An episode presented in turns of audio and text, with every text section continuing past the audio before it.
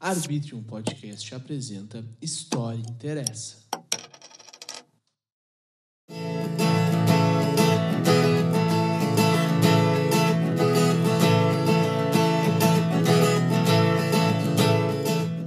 E aí, tu tá ouvindo o podcast do História Interessa, o maior podcast da minha rua.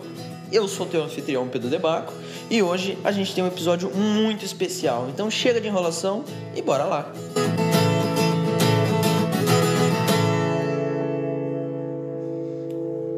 Tudo bem, pessoal? Faz uma semana que vocês não escutam nenhum episódio. Os outros últimos dois programas foram alguns temas mais abertos, assim, uma discussão mais aberta. Eu, eu, eu, tentei fazer alguns temas mais leves nos outros últimos dois programas. O primeiro acabou não sendo tão leve. O último acabou num um tom muito uh, alegre, corri bastante no final. Uh, hoje, o episódio de hoje eu acabei fazendo um pouco de suspense, principalmente na, no, na minha página do Twitter. Não falei, eu não quis falar muito sobre o que, que era, só falei que era com o Elvin, que está aqui esperando eu terminar de fazer essa introdução. Hoje a gente vai fazer um episódio que foi, inclusive, sugestão do Elvin, que é sobre a Guerra dos Canudos e fazer uma relação disso com os sertões de Euclides da Cunha. Como eu, eu como historiador, vou tentar abordar mais a parte dos fatos históricos que aconteceram e o Elvin, como graduando de letras, vai abordar mais a obra dos sertões do Euclides da Cunha. E aí, Elvin, Elvin tudo certo? E aí, Pedro? E aí, gurizada? Tudo certinho? Uh, então, uh, uma coisa que é muito interessante da gente avaliar é a literatura brasileira e o quão ela está relacionada ao o que a sociedade passa naquele momento. Uh, os Sertões de Euclides da Cunha não somente é uma literatura literária, pode parecer redundante, mas não é, existem vários tipos de literatura, Uh, Os Sertões é um livro, é uma obra literária, porém também é uma obra relato, é uma obra denúncia. E por isso ela tem o peso, o impacto que ela tem. Se for falar as três maiores obras da literatura nacional, provavelmente qualquer pessoa que se interesse pela literatura vai colocar os sertões, talvez juntos com Memórias Póstumas de Brás Cubas, Dom Casmurro, algo assim do Machado e Grande Sertão Veredas. Mas os sertões provavelmente vai estar, justamente por abordar um Brasil que sempre existiu, mas não era conhecido, não por nós, não pelo Brasil, entre aspas, litorâneo. O Brasil uh, de certa forma, favorecido em relação ao sertanejo. Sim. Então, os Sertões vai tratar justamente sobre isso e sobre o massacre, que os Sertões relatam um massacre. O Brasil, que não foi o único na história da República Brasileira, mas provavelmente um dos mais covardes que aconteceram desde a nossa formação. Bom, mas vamos começar pelo, pelo começo, né? O, a região de, de Canudos fica ali no sertão da Bahia. Então, como é que isso meio que começou? Assim, o, o, Antônio Conselheiro, ele depois de ter sido de se, ter, se, ter se separado da mulher, ele começou um tipo de peregrinação. E ele tinha feito alguns trabalhos como um professor, eh, comerciante, ele foi até um, um advogado sem diploma, que fez alguns trabalhos assim, mas durante essa peregrinação ele acabou chegando no, na região ali de Canudos, no Arraial de Canudos. E ele era um cara que ele era muito religioso, né? Então ele via a, a república como uma coisa ruim, porque a monarquia ela era abençoada pela igreja. A república tinha sido instaurada alguns anos antes, era um estado laico. Então ele via isso como uma, um ataque à própria religião. E ele não gostava da República. E a República estava ciente da existência do Antônio Conselheiro, porque a região ali de Canudos estava crescendo cada vez mais. E por que, que a região estava crescendo? Porque aquele lugar ali nos sertões da Bahia era controlado por latifundiários. Até hoje, assim, depois de cento e poucos anos depois, continua grande parte do Brasil sendo controlado pelos latifundiários. Mas naquela época estava tendo uma crise na, na República porque tinha uh, algumas uh, secas que são né, eventos geográficos cíclicos que acontecem naquela região. Tinha uma seca muito grande, a, a, escravidão tinha recém sido abolida, então tinha muita gente que não conseguia encontrar trabalho, né? E os latifundiários também ficaram, uh, não gostavam também de ninguém que, que tivesse um certo uh, apreço ou aproximação à monarquia, justamente porque a monarquia aboliu a escravidão, e esse foi um dos motivos pelo qual a monarquia caiu. E o Antônio Conselheiro era visto como um líder assim messiânico, né? Ele não foi o único na história brasileira, mas isso a gente pode falar um pouco mais tarde. E ele é, organizou assim o, o, Arraial de Canudos e várias pessoas advindas desses locais de desses latifúndios uh, que sofriam nas mãos dos, nas, nas, nas mãos dos coronéis nessa época estavam indo para o Arraial de Canudos para conseguir uh, ter uma vida digna e claro o, o Antônio Conselheiro foi tido como o, o líder dessa dessa comunidade e o Antônio Conselheiro ele peregrinou durante muito tempo. Ele era um religioso, ele era contra a república justamente porque ele considerava a república um estado pecaminoso. Ele achava que a república era pecaminosa, mas ele nunca uh, se revoltou contra ela justamente por ela. O Antônio Conselheiro nunca foi uma ameaça de fato a República, embora eles considerassem, porque o Antônio Conselheiro começou a sua peregrinação e ele criou o Arraial de Canudos, isso era 1893. Isso. E isso fazia o quê? Quatro anos apenas da formação da República. Naquele momento, ah. qualquer coisa que soasse como ameaça, pode, pode saber. Brasil República ia correr atrás. Inclusive, mataram muitas pessoas, rolaram muitas revoltas em torno do Brasil. E, sinceramente, a, a revolta, a guerra de Canudos, uh, se tu for parar para pensar, foi desleal. Eles Com não certeza. queriam, eles não atacavam de fato a República, eles não, não ligavam, ele, até porque a República não ligava para eles. Então, eles apenas queriam sobreviver e tudo mais, né? Mas Sim. o Antônio Conselheiro, ele chegou a ter 8 mil seguidores antes dele criar esse arraial. Com a criação vieram muitos indígenas, muitos uh, ex-escravos para lá, fora o sertanejo. E essa, esse arraial chegou a ter 5 mil moradias. Foi construído em cima de uma fazenda abandonada. E esse arraial chegou a ter 5 mil moradias com mais ou menos 20 mil habitantes. E eles viviam da do comércio de cabra, né? Que foi o que eles conseguiram para sobreviver. Sim. É, e, e, como tu disse, a República não ligava para eles, né? Naquela época, a, o, o governo não chegava lá. Quem chegava lá eram os coronéis e os latifundiários e tudo mais. E eu acho muito, é muito irônico, assim, a República do tamanho que era, tudo bem que tinha recém iniciado, mas ver uma pequena população que não tem né, muitas uh, qualquer cidade assim perto da região mais central do da, mais litorânea aliás do país tinha o maior número de habitantes e teria muito mais motivo para se revoltar contra a república e o pessoal estava só lá tentando sobreviver né? E, e, a república via isso como uma ameaça porque tinha um cara lá que falava que a república era como tu disse, pecaminosa porque não respeitava a igreja, não queria mais saber da igreja, lugar essa secularização. E é muito é muito besta da República tentar achar que o pessoal lá ia pegar, ia até o, o, o, Rio de Janeiro lá e falar, não, agora é monarquia de novo, não sei o que. Porra, cara. Sabe? É muita, é muita insegurança da República, assim. Aí que tá, brother, aí que tá. Rolou um telefone sem fio até chegar no Rio de Janeiro, em São Paulo ali. Rolou um telefone Sim. sem fio. Não aconteceu uma coisa, chegou lá como outra e bah, desde então, né? Sim. Dá pra falar palavrão aqui? Ó, oh, vai embora, vai embora. Ah, aí desde então fudeu, né? Fudeu. então, uh, esse telefone sem fio se originou ali por uh, outubro, mais ou menos, de 1896. Por que que aconteceu? O Antônio Conselheiro queria fazer uma igreja nova ali no Arraial de Canoas. E aí ele encomendou madeira, é, uma, uma remessa de madeira de Juazeiro.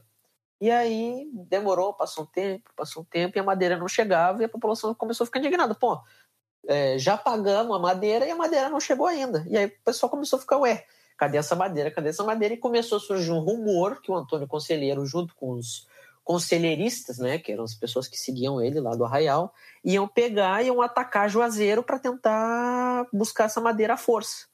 E aí é como o Elvin disse, esse telefone sem fio foi indo, foi indo, foi indo, foi indo até chegar no, no governo, né, que é uma ameaça à cidade de Juazeiro, o pessoal chegar lá para para buscar essa madeira à força, o que não era verdade, o pessoal estava reclamando assim, pô, não chegou ainda a madeira, sabe? Os jagunços eram chamados, foram chamados naquela época de monarquistas, monarquistas, que de verdade mesmo, eles estavam revoltados, até porque rolou um calote. O Juazeiro Sim. caloteou, caloteou uh, Canudos ali, aquela região. E com isso daí desencadeou toda uma guerra, basicamente. Não sei se ainda cabe a gente falar sobre isso. O que, que tu me diz, Pedro de Barco? Cara, é uma. Mas eu acho engraçado, assim, que é sempre uma coisa. É, parece que quando querem que haja uma guerra, qualquer desculpa é uma desculpa, qualquer coisa é uma tempestade em copo d'água, né? Então, essa foi a desculpa que a República teve para tentar agir sobre a, ali o Arraial de Canudos e o Antônio Conselheiro, porque eles já não estavam gostando daquilo ali, eles já queriam fazer alguma coisa, mas eles não tinham uh, um motivo evidente. Eles não precisavam de um, eles precisavam só de uma desculpa para dar se alguém tipo, perguntasse. E aí eles falaram: não, eles querem atacar Juazeiro, nós vamos ter que ir lá fazer alguma coisa. Porque esses caras querem acabar com a República. E ah, aí. Eu concordo. É, e foi aí que começou a, a, treta, porque daí os foi enviado alguns soldados, acho que se não me engano, 100 soldados, mais ou menos, para a cidade 100, de 120. É, ali para a cidade de, de Juazeiro, e aí os conselheiristas já estavam lá, porque estavam indo lá buscar a madeira deles, e o pessoal se encontrou lá no meio e começou um tiroteio, né? Sim, é. inclusive é muito interessante isso, cara, porque essa primeira expedição ela foi, lidera ela foi liderada por um tenente, tinha uma força-tarefa de fato, 100 soldados mais ou menos, pouco mais. E nessa expedição morreram somente 10 soldados da República e morreram 150 jagunços. 10 soldados, Sim. 150. E mesmo assim, isso foi considerado um ultraje ao Brasil. E aí a guerra começou de fato. É, e daí depois eles acabaram enviando mais soldados para a segunda expedição, mas o que os, os jagunços fizeram depois do exército acabar recuando foi pegar os, as armas que ficaram por lá e começaram a se municiar, porque eles antes só estavam com facões, algumas lanças, os utensílios assim de fazenda, aqueles garfão de mexer, é, feno, essas coisas, eles não tinham material bélico que o exército brasileiro tinha, né? Justamente, e aí, eles só tinham armas brancas, basicamente. Sim, e aí ocorreu depois a segunda expedição, que aí foi enviado um, um major, uh, acho que era Fe, Febrônio de Brito, que Febrônio de Brito Febrônio foi enviado. Foi enviado para lá com uma, com uma tropa de, de soldados e eles acabaram tomando outro pau. Né? Eles levaram acho que 200, 250 homens mais ou menos. É, aí que tá. Foram o dobro disso, 500 soldados 583 para ser exato nessa daí. É, e uma coisa que, que eu li assim em alguns lugares e tudo mais, que essa revolta de Canudos, assim, houveram quatro expedições no total. A gente está recém falando da segunda, mas eu acho que é interessante trazer isso porque a gente já percebeu que teve mais mortes na primeira, vai ter mortes dos jagunços na segunda, na terceira, na quarta e a final, mas é muito interessante pensar, pô, morreu mais gente e os caras estavam uh, sentindo vitoriosos e não perderam a força e tudo mais. É porque eles não estavam lutando por uma causa nobre, eles não estavam lutando para defender uma, um pensamento, para defender uma instituição, para defender uma pessoa específica. Eles estavam lutando para defender sua própria vida. Era uma luta pela sobrevivência deles naquele lugar. Então, eles tiravam força de onde eles não tinham, assim, para conseguir lutar, para conseguir sobreviver. Cara, justamente isso, cara. O sertanejo lutava para sobreviver desde sempre. Então nisso eles eram bons. O sertanejo lutava para sobreviver desde sempre. Em 1800 e não tô lembrado, 1878, acredito eu, rolou uma seca no Nordeste que gerou mais de 100 mil mortes. Então, esse povo já estava acostumado a viver perante a dificuldades. Nem sempre os inimigos deles tiveram tinham rosto, tinham corpo, tinham cara e nome, mas o, eles sempre tiveram um inimigo e o principal deles foi o clima. A região onde eles viviam provocava muita dificuldade, o solo não era fértil, a água era escassa, então eles sempre tiveram que sobreviver. Sobreviver eles eram bons. Eles uh, vou até fazer uma ponte aqui ao livro Sertões. Uh, livro Sertões ele é dividido em três partes, né, gente? A primeira parte é a terra, vai fazer uma análise botânica do, do lugar onde o sertanejo vivia. A segunda parte é o homem, que vai falar sobre quem é esse homem que vive nessa terra e depois vai falar sobre a luta. Uh, em O Homem, vai fazer uma comparação entre o gaúcho e o sertanejo. E eles vão falar que o gaúcho ele é muito mais teatral. Uh, a luta do gaúcho existe, mas a luta do gaúcho não é como a do sertanejo, porque o gaúcho luta por causas ideais, enquanto o sertanejo luta para sobreviver. O gaúcho nunca passou dificuldade em relação à terra, porque o solo aqui é fértil e tudo mais. Já o sertanejo vivia na seca. Então, ele é um povo. O sertanejo, de acordo com Euclides da Cunha, é um povo bruto, é um homem bruto, mas ele é assim pelo meio que vive, ele é assim porque essa é a única maneira que ele conseguiu arrumar para continuar sobrevivendo, para continuar vivendo. Então essa luta contra o Brasil República, eles não entendiam uh, claramente o que estava acontecendo, mas ao mesmo tempo eles lutavam, eles eram obrigados a lutar. Sim. É, e assim, isso é uma coisa sempre, sempre muito forte. É, se tu se tu tá atacando um povo que está lutando para sobreviver, esse povo vai lutar muito mais uh, bravamente assim para conseguir se defender, né? E também uh, eu acho que uma outra uh, uma outra justificativa, assim, talvez possa falar justificativa, mas outra coisa que se defende muito, assim, é a fé, independente da, da religião que seja, assim, principalmente é, é, países, eu, eu por, por estudar, né, por exemplo, que nem eu falei na, no, no outro episódio da, da invasão soviética lá no Afeganistão, é quando atacam a fé também de uma população, é outro motivo, né, que gera uma, uma, uma mobilização muito grande da população do local, é quando atacam a fé. Então, são essas coisas. E também tem que pensar que o, o Antônio Conselheiro era católico e tudo mais, e aquela população estava seguindo ele, construía igreja junto com ele, e a República havia a, a, uma, a ideia, digamos, monarquista do Antônio Conselheiro, justamente por causa da religião, né, como dois fatores uh, importantes para poder atacar né, o Antônio Conselheiro e e, e Canudos, que é a questão da religião e a, e a ameaça de monarquia, a ameaça monarquista, né? O governo brasileiro sempre vendo aí ameaça de onde não tem, né? É, sim, cara. E, sinceramente, uh, o Antônio Conselheiro, ele é uma figura de dois lados, né? Até porque, enquanto ele representa a força e a sobrevivência de um povo, ele tem uh, alguns pontos questionáveis, que naquela época não, não seriam questionáveis, né? Dois séculos atrás. Uh, porém, eu consigo entender o povo seguir o Antônio Conselheiro. Ele fez uma região pobre, uma região que sequer existia para o Brasil ter suficiência, ser autossuficiente e prosperar. Um povo que era pobre, miserável, conseguir sobreviver e conseguir se manter. Sim. Então aquele povo era muito grato. O Antônio Conselheiro, ele para o povo dele ele foi um, um bom líder.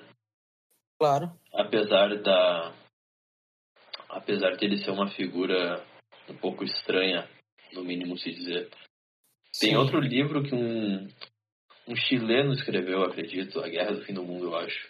Fala ah, que sim, sim. o Antônio Conselheiro era tão magro, parecia que ele sempre estava virado de lado. Esse escritor fala isso. Ele sim. era uma figura muito à parte, ele estava sempre fazendo jejum e coisas assim. Uh, tanto que quando ele morreu, ele morreu justamente uh, uma das hipóteses é que ele tenha morrido por desinteria justamente por essa irregularidade alimentar dele e tudo mais. Ele era uma pessoa diferente. Mas o cérebro Sim. dele era normal. Depois estudaram o cérebro dele e confirmaram que ele era uma pessoa normal, pelo incrível que pareça. Sim, e essa, mas tu falou essa questão do pessoal ver ele como um líder e essa visão, isso acontece também né, em outro conflito que é muito similar, que a gente falou até antes de, de gravar isso aqui, que é a, a guerra do contestado, que é uma situação muito parecida. Assim, claro que a guerra do contestado é no sul do país, como o Elvin disse, é uma região mais fértil e tal, mas o pessoal estava perdendo as terras na época porque o governo estava vendendo tudo para empresas dos Estados Unidos fazer uma ferrovia e fazer madeireira e tudo mais. E esse povo começou a se juntar em alguns acampamentos e seguiam um líder messiânico, tal qual o Antônio Conselheiro, que era o monge Zé Maria. E o monge Zé Maria também virou esse, esse líder, esse cara que todo mundo se espelhava, e é o que trazia a fé para essas pessoas, porque não adiantava correr, não adiantava pedir ajuda para praticamente ninguém. Eles, a única coisa que eles tinham para ter esperança de alguma coisa mudar era esse cara, porque ele liderava o povo e fazia. tentaram até fazer acordos com o exército brasileiro e tudo mais, só que acabou não dando e o resultado da Guerra dos Canudos e da Guerra do Contestado foi basicamente o mesmo. Né? Sim, e cara, isso é bizarro. O Brasil promoveu mais de um massacre desde a sua origem da República, né? Que eu consigo Sim. pensar rapidamente três, contando com Carandiru. E, Sim. cara, se tu for parar pra pensar, é uma história muito parecida, é uma história sem sentido e o Brasil costuma enviar, costumava enviar como soldados as pessoas, outras pessoas que eles queriam exterminar também. Uhum. Então é uma guerra desleal onde os dois lados sofriam. A gente fala sobre o massacre que fizeram com o povo sertanejo, mas a gente não costuma falar, até porque eles não foram a principal vítima, mas de, desse ponto, né, não foram a, a, maior vítima, mas os soldados também que eram levados, eles foram, eles foram levados a sacrifício. Eram, eram pessoas que moravam em moravam em cortiços, em grande maioria. Então, inclusive eu até queria falar sobre isso porque a Guerra de Canudos depois proporcionou com seu fim um fenômeno que até hoje é muito relevante, se não um dos mais relevantes da história do Brasil, que é o surgimento das favelas. Gostaria de falar sobre isso também um pouco mais além.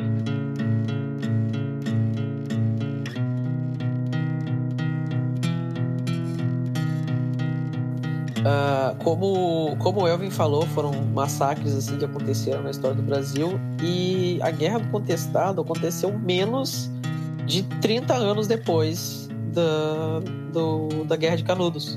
Então não foi muito tempo assim, entre uma e outra, foi um negócio super rápido assim. E foram massacres uh, na Guerra de Canudos, morreram por volta de 25 mil pessoas. E na Guerra do Contestado acho que morreu 12 a 15 mil pessoas também. Então, foi, foram dois massacres muito fortes. Inclusive, eu, quando estava fazendo um trabalho sobre isso no ano passado, descobri que a primeira vez que o exército brasileiro usou um avião para combate foi na Guerra do Contestado. Só que não adiantou nada, porque o avião caiu. Bem feito, se fuder. Mas é. vamos, vamos voltar aqui para a Guerra dos Canudos. Então, como eu disse, houveram quatro expedições, a gente já falou de duas, vamos para a terceira. Então, em março de 1897, como estava, como o Elvin disse, estava tendo uma um, foi um ultraje assim, o, o, exército brasileiro perder alguns combates pros conselheiristas, teve uma pressão muito grande do governo e eles mandaram um coronel que era muito conhecido né, pelos militares, que era o Antônio Moreira César. Ele era um cara do exército, assim, ele tinha o, um apelido muito carinhoso, assim, que deram para ele, que era o corta-cabeças. Era gente finíssima, né? E aí enviaram esse cara para lá com um grande número de soldados. E aí. Então, é, aqui eu tinha visto que era 1.300 mais ou menos, mas igual, porra, gente pra caceta. E aí enviaram esse cara para lá com os soldados. E o que aconteceu? O cara morreu. e aí passaram um comando para outro coronel que chamava, puta nome comprido, Pedro Nunes Batista Ferreira Tamarindo. E aí, tipo, minutos depois que ele sumiu, o, o comando morreu também. Cara, isso é muito engraçado. Uh, essa terceira expedição tem algumas curiosidades, né? O Moreira César, ele era, pô, ele era o cara. Pra matar rebelde, ele era o cara. Matava sem dó. Psicopata. Mas esse Moreira César, ele tinha epilepsia. Então ele costumava ter ataques epiléticos de vez em quando. Uh, e quando a terceira expedição estava para acontecer, ele teve um ataque epilético. E a terceira expedição foi adiada por um momento quando ele se recuperou do ataque, aí aconteceu de fato. Mil, uh, entre 1.300 e 1.500 aproximadamente, né? Seis canhões de artilharia. Os caras estavam prontos para fazer um massacre. E nisso daí o Moreira César falou: Vamos jantar em Canudos. Algo assim. Ou almoçar. Uhum. Algo assim. Vamos, vamos jantar em Canudos, acredito eu que ele disse. E pensando que ia ser uma brincadeira. Pensando que ia ser uma brincadeira. Ele entrou na cidade, começou a atirar com baionetas e ele tomou um tiro na barriga e agonizou por 12 horas antes de morrer. Agonizou ah. por 12 horas antes de morrer.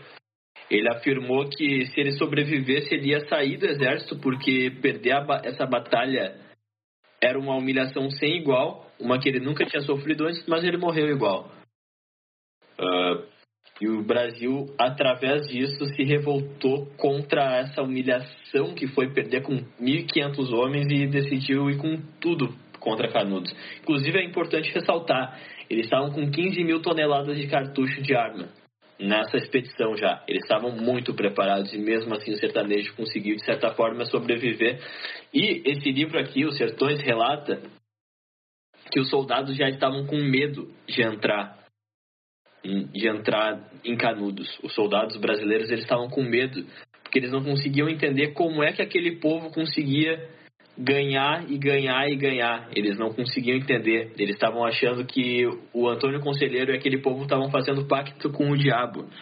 Isso é muito bizarro. Mas... É contraditório também, né? O cara era católico. Exatamente, mas para tu ver, fake news sempre rolou, né, cara? Fake news é. sempre rolou aqui no Brasil. E eles achavam que eles estavam fazendo pacto, porque não fazia sentido um bando de sertanejo que eles eram desnutridos, eles ainda sofriam com isso. Uh, o Euclides da Cunha, aqui no livro, ele fala. Algum, posso citar esse trecho aqui? Claro, rapaz. Euclides da Cunha fala: O sertanejo é, antes de tudo, um forte. Não tem o raquitismo exaustivo dos mestiços neurastênicos do litoral. A sua aparência, entretanto, ao primeiro lance de vista, revela o contrário. Aí depois uh, ele fala: é desgracioso, desengonçado, torto. Hércules Quasimodo. Hércules é uma figura da mitologia, né? Sim. Enquanto Quasimodo é o corcunda de Notre Dame. É importante ressaltar isso. É um paradoxo que ele faz aqui, porque é um povo muito forte, mas parece ser muito fraco. É um povo desengonçado. É um povo que, a, que aparenta ser uh, raquítico. É um povo que uh, aqui ele fala, entretanto, toda essa aparência de cansaço ilude. Ele é um povo que parece ser abatido, ser cansado, ser fraco, mas apesar de todas as condições que ele vive, já que o Euclides fala também na, não somente do meio, mas também na raça. Uh, toda essa questão, apesar de tudo, ele ainda sobrevive, ele ainda é forte. Aí ele fala assim: o homem transfigura-se, e da figura vulgar do tabaréu canhestro reponta inesperadamente o aspecto dominador de um titã acobreado e potente. Um desdobramento surpreendente de força e agilidade extraordinárias. Ou seja, o que, que ele está falando aqui com, um monte, com esse monte de palavras bonitas? Embora o sertanejo pareça ser fraco, magro, sabe? Anêmico, o sertanejo é forte. O sertanejo tira forças de onde aparenta não ter para sobreviver e mesmo assim e com isso ele consegue superar uh, as pessoas que pro Euclides eram consideradas mais fortes, mais puras de sangue e tudo mais. Então é isso daqui que, que fez. Esse é o pensamento do Brasil litorâneo sobre o sertanejo. Eles estavam com medo de entrar ali porque eles não conseguiam entender como o sertanejo vencia, prevalecia e conseguia cada vez mais tomar as armas uh, de quem vinha atacar eles e cada vez se fortalecer mais. Então, com isso, a, aconteceu a quarta expedição, que aí o Brasil não entrou para brincadeira. É. Foi em abril de 19, 1897 o, a, a repercussão dessa terceira né, empreitada do exército foi gigantesca porque eles tomaram mais um pau, né? E o, o coronel lá foi foi morto, daí o outro coronel foi morto de novo.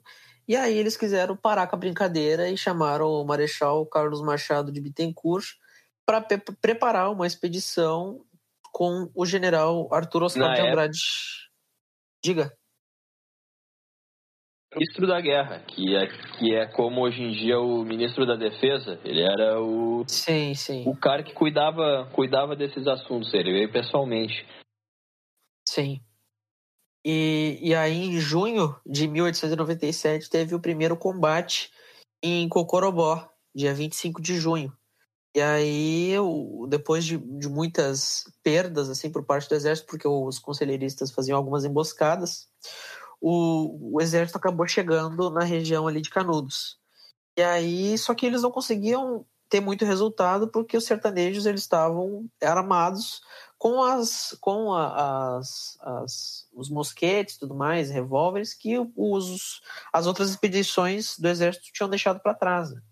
e aí eles acabaram ficando sem o exército estava sem muita estrutura para conseguir alimentar a tropa deles, que os caras estavam até passando fome lá quando eles estavam em volta de Canudos. Eles fizeram, acabaram fazendo um cerco em volta da ali do Arraial de Canudos.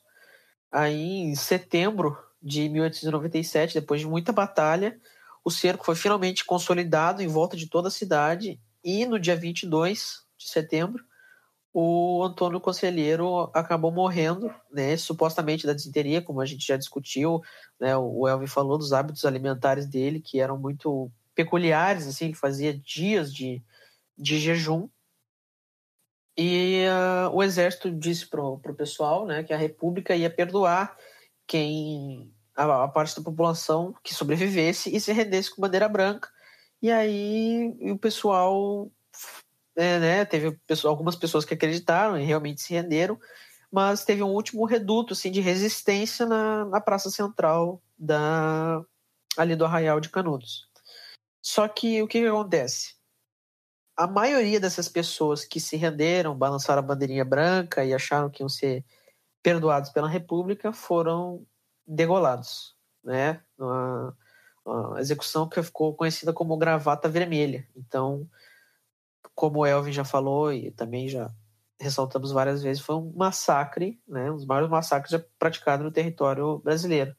O arraial acabou durando até o dia 5 de outubro, quando morreram os, os quatro últimos defensores.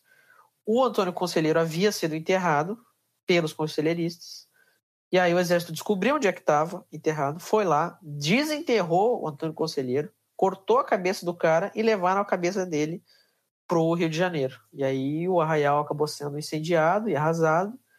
E o, como o, o Elvin falou, tinham aproximadamente 5 mil uh, moradias ali no, no arraial. Sim, e cara, essa última expedição ela contou com 5 mil soldados, 10 canhões de artilharia e o famoso canhão a matadeira. Ele era matadeira, chamado assim. É. Ele era chamado assim pelos jagunços. E esse canhão pesava mais de duas toneladas. Eles não estavam para brincadeira.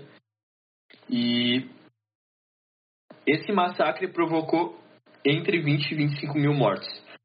Apenas 200 pessoas foram poupadas, somente 200 pessoas foram poupadas, e dessas 200 uh, é, fazia parte apenas crianças e mulheres.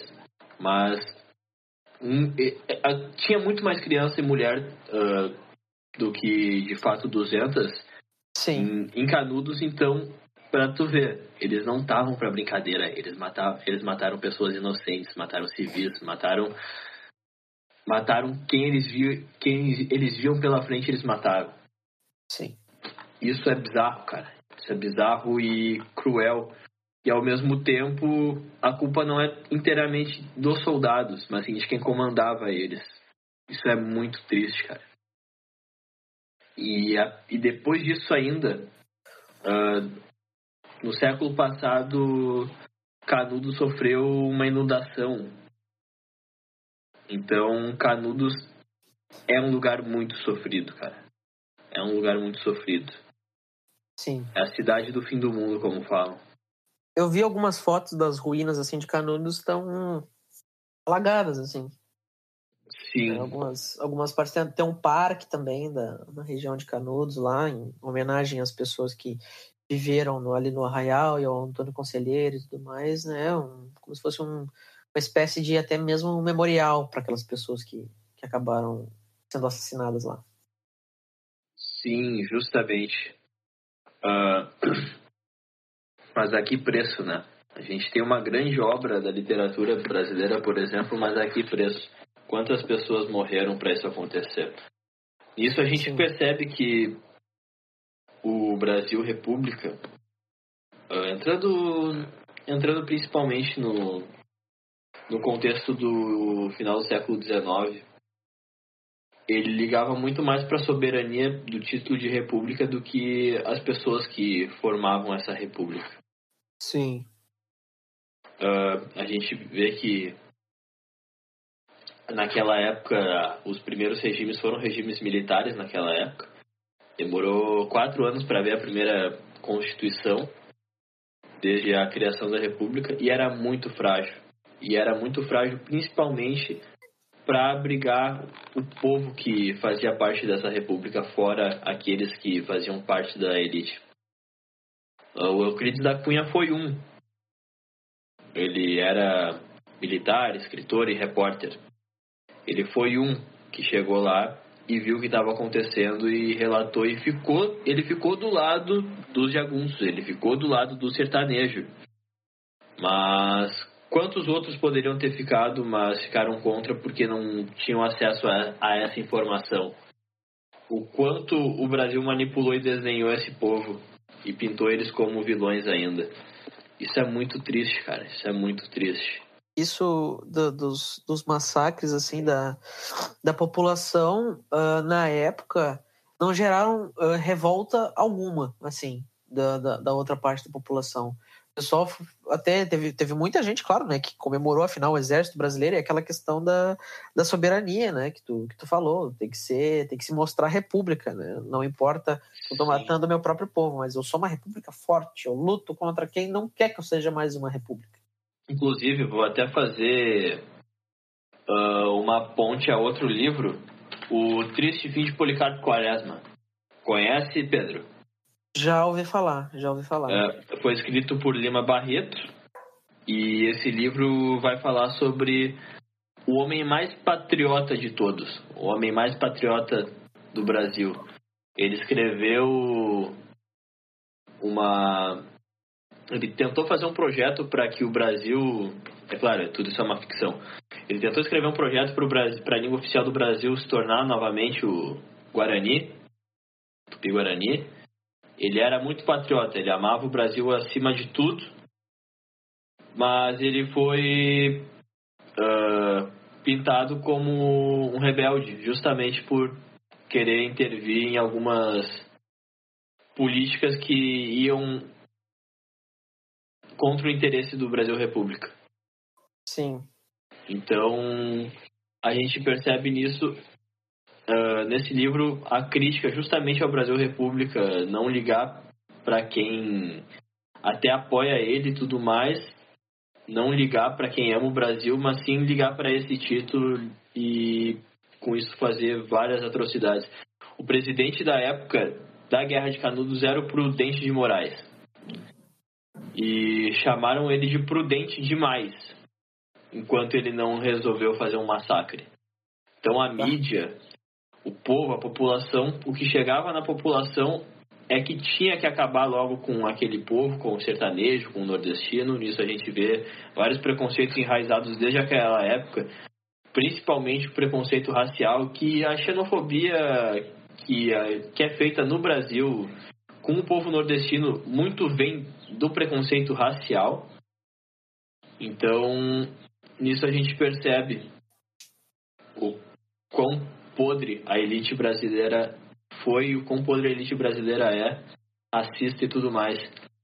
Uh, inclusive, o livro Os Sertões vai mostrar que uh, talvez seja a intenção do Euclides da Cunha, o sertanejo não fala em momento algum no livro, quando fala no final ele é monossilábico, ele fala muito pouco. Ele, ou seja, esse livro não tem a voz do sertanejo de fato, tem a voz e o ponto de vista do republicano, mas esse mesmo republicano percebe que nenhum lado se conhecia, nenhum lado sabia ao certo por que estava lutando e essa foi uma guerra desleal, cara. Foi uma guerra desleal. O que eu estava querendo falar antes é que os soldados que sobreviveram e venceram a Guerra dos Canudos, eles moravam em cortiços, né? Moradias irregulares, que se tornaram irregulares depois de depois dessa uh, depois dessa criação aí da logo após a Guerra dos Canudos, os cortiços se tornaram moradias irregulares. E com isso, eles foram mandados para cima dos morros, porque eles saíram de uma guerra e ainda de quebra perderam o lar. E com isso eles foram mandados para cima dos morros, que foi o terreno cedido a eles. E nesses morros uh, tinha uma planta chamada favela. Assim que, assim que a favela adquiriu esse nome, assim que as pessoas começaram a morar na favela. Então, os próprios soldados que combateram a favor do exército perderam o que tinham e foram marginalizados, talvez tanto quanto, ou talvez até mais, porque dura até dia, os dias de hoje, uh, esse preconceito do, com o povo da favela. Isso é bizarro, cara. Eles, mesmo servindo a elite, querendo ou não, a elite conseguiu desfavorecer eles. A elite conseguiu fazer com que eles se tornassem as novas vítimas. Sim, é essa, essa questão, né? A elite tem esse costume de, de utilizar uma, uma parcela da população que é mais, é, digamos, desfavorecida para um objetivo que é ajudar o país, ajudar a população, ajudar a sociedade. E aí, essa, essa parte da população que é escolhida pela elite vai lá, faz o trabalho sujo, né, que a elite quer que faça, e depois que faz, essa, essa população é descartada. Não preciso mais, não me importa, foda-se, eu sei que prometi, mas eu não tô nem aí. E esse livro aqui, Os Sertões, a Guerra dos Canudos, em si, retrata muito isso, cara. Retrata muito isso. Uh, um dos motivos deles terem se revoltado contra o Antônio Conselheiro e o povo foi justamente porque o Antônio Conselheiro era contra pagar os impostos ao, ao Brasil. E por que ele era contra? Porque o Brasil nunca deu retorno a ele. Nunca ligou para ele. Então por que, que ele era obrigado a pagar imposto? Consigo entender essa mentalidade do Antônio Conselheiro. Uh, então, ele não queria pagar os impostos, ele não. Ele era contra essa questão. E como o Antônio Conselheiro não estava ajudando, de certa forma, a manter as elites, ele foi taxado como tudo que ele foi. E eu acredito que um dos motivos reais por essa guerra ter acontecido foi justamente isso. Uh, um povo que conseguiu se estabelecer sozinho, porque basicamente aquele arraial, o arraial de Canudos basicamente era uma comuna, uh, os campos onde as coisas eram plantadas eram coletivos, tudo era coletivizado lá.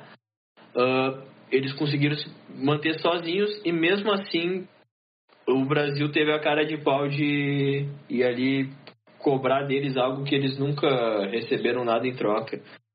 Então tem muito desse peso, eu acredito pelo menos. Sim, é dá para fazer talvez até um tipo de relação com o sistema um pouco talvez até meio feudal assim, tipo é, as comunas que existiam na Europa lá no, no, no século, sei lá, 13 até menos tinham essas comunidades e aí do nada, né, tudo bem que tinha o senhor feudal, o senhor feudal era suzerano de, de um, era vassalo de um, de um cara, mas ao mesmo tempo era suzerano, mas aparecia o rei do nada e queria sempre mais imposto, e aí isso aqui a população nunca viu para onde é que, que, que esse dinheiro, para que, que eu tenho que pagar, né? Só que a diferença é que aqui né, como é que é, depois, né, depois de, sei lá, 500 anos depois que isso aí tudo aconteceu, já tinha apesar do, do, do, Brasil ser um país que é maior, basicamente, que a Europa, uh, a, a, República foi lá e falou: não, tu não vai pagar, beleza. Isso já é, já é motivo.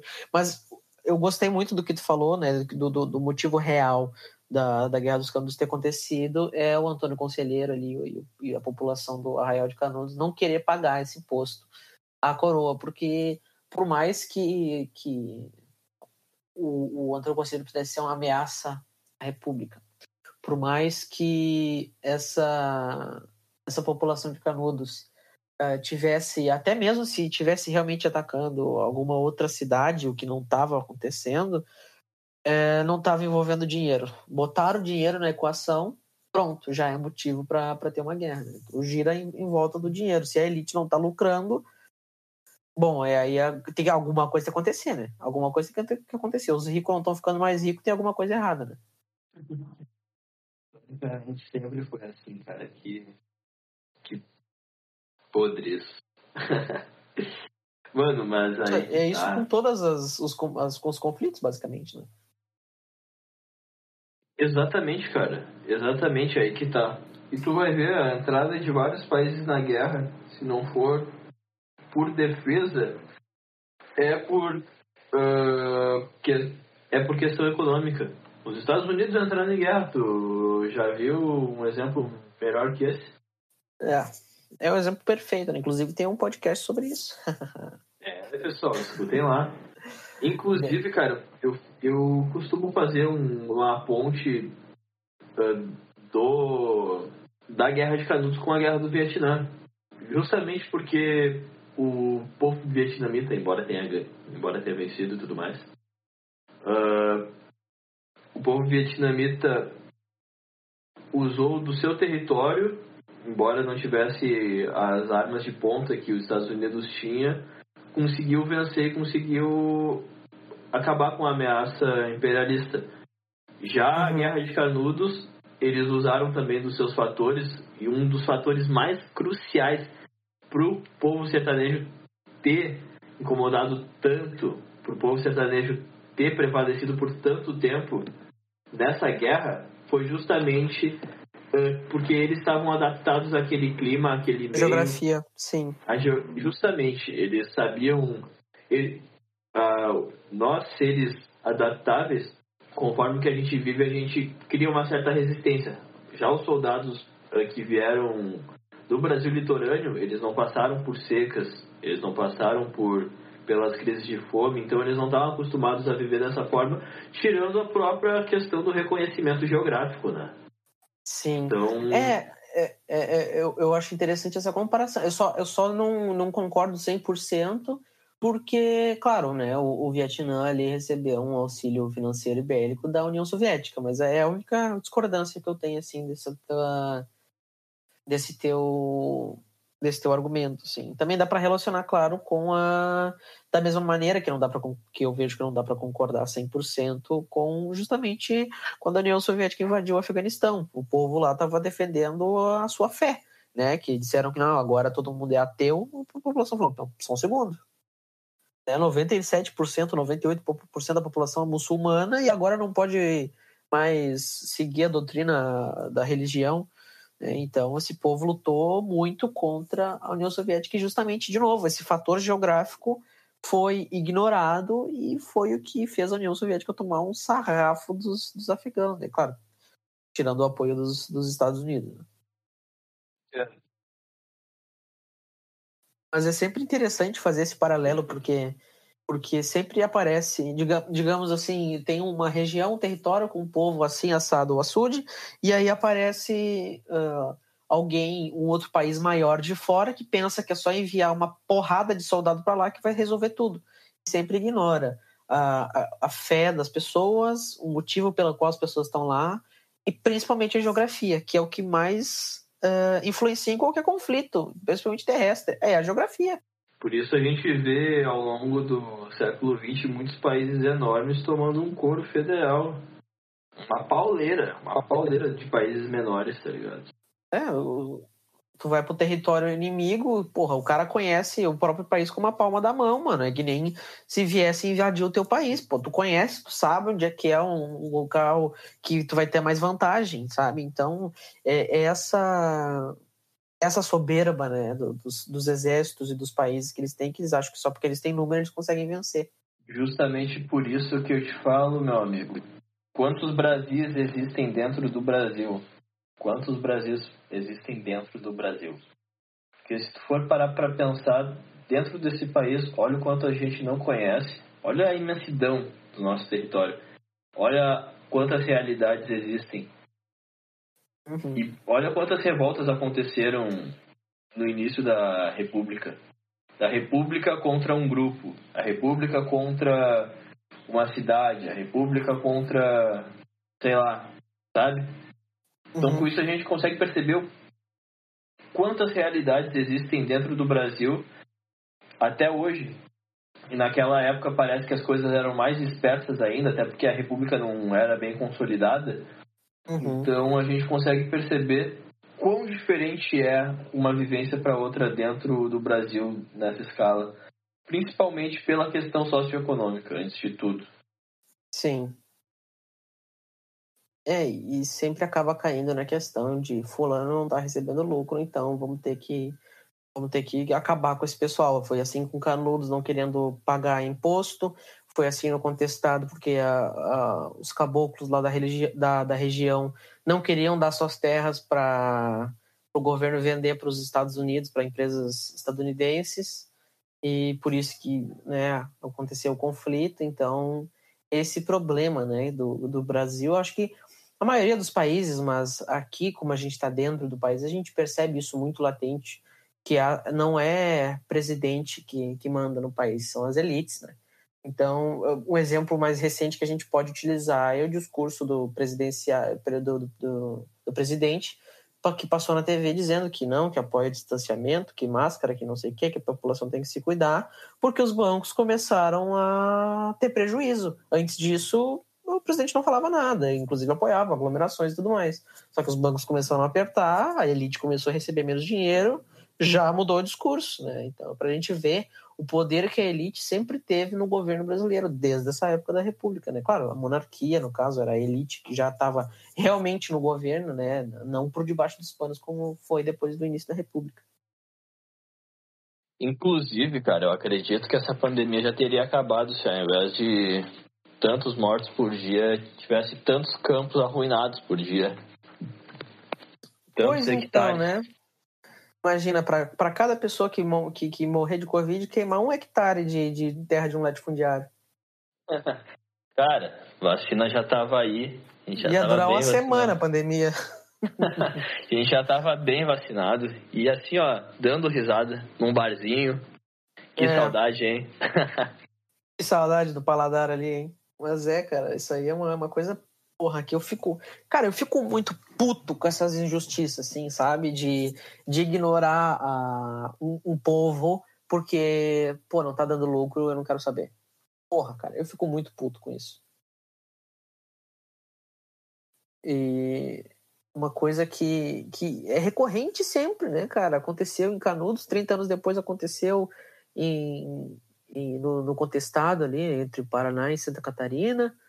E depois disso, né, os, começou a, a ficar mais uh, como é que eu posso institucionalizado essa questão, né? Não foi tanto é, combate interno, mas como foi é, uma coisa mais social política, assim, de, de, de, da população ser prejudicada por conta do, do desse lucro que, que, a, que, as, que as elites não estavam tendo, né?